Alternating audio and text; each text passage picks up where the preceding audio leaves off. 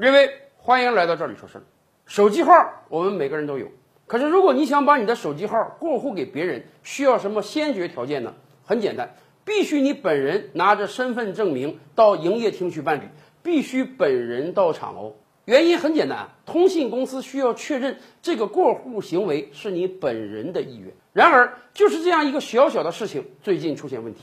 今年三月份，某地一个黄先生，他的哥哥去世了啊。哥哥去世之后啊，他才突然发现家中的很多这个煤气水电费缴纳呀，自己的低保啊，还有很多其他事情，都是跟自己哥哥的手机号挂钩的。这也很正常啊。咱们今天的手机号已经早就不是一个简简单单的通讯工具了，很多事情的办理都必须用手机号来实名验证的。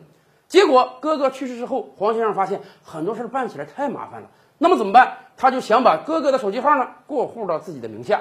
怀着这个简单的愿望，他到了当地通信公司的营业厅，结果人家跟他讲：“哎呦，办过户可以，但必须本人到场啊。”人家说：“我哥哥去世了，我还都把我哥哥的死亡证明拿过来了。”人家营业厅还是一个简单的回复：“要办手机过户，必须本人到场。”这个事情听起来好像是通信公司非常的不通人情，人都去世了，你怎么可能让人家过来过户？鬼魂过来你能接吗？这似乎是另外一个版本的证明你妈是你妈的故事。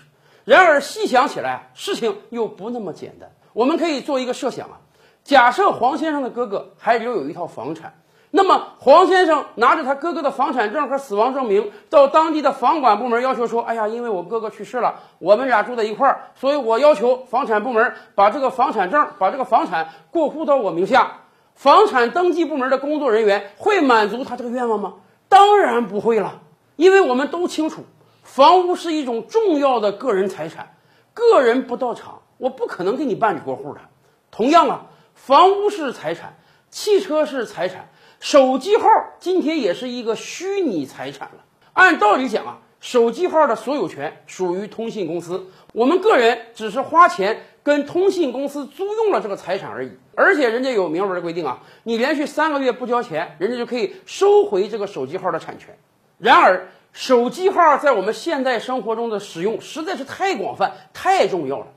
对于很多人来讲，有人是喜欢买靓号的，这个结尾四个八、五个九啊，一个靓号能卖个少则几万，多则几十万啊，这个靓号是不是财产？当然是财产了。如果通信公司贸然给别人过户了，那将来会引起很大的法律纠纷。而且，即便不是靓号，咱们今天这个手机号都勾连什么呀？勾连你的支付宝，勾连你的微信，勾连你的银行卡。这么讲吧，几乎你所有的财产都可能跟你手机号挂钩。那么问题就来了，作为一种财产，通信公司就不能轻易给别人过户了，尤其是当这个人已经死亡的情况。我国继承法有明确规定啊。任何人他都是有着第一顺序继承人的，父母、子女、配偶，接下来才是兄弟姐妹这些第二顺序继承人。换句话讲，当一个人去世之后，他的房产也好，现金也好，存款也好，首先要由他的第一顺序继承人来继承，接下来才是第二顺序继承人。手机号又何尝不是这样啊？黄先生拿着他哥哥的死亡证明和手机号，通信公司敢给他过户吗？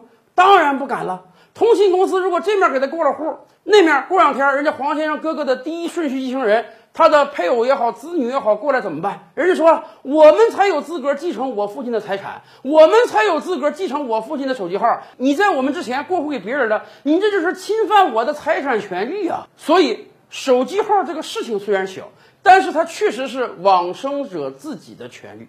因此啊，黄先生如果就是想把他的哥哥的手机号过户过来，很简单。他真的就只能去办手机号的继承，按照法律的规定来。如果找不到黄先生哥哥的第一顺位继承人，他才有资格去继承这个手机号。其实啊，这个事情也给我们所有人提了个醒：未来我们的财产真的不止现金、存款和房产，我们的手机号、我们的游戏账号、我们的社交媒体账号，那也都是我们的财产啊。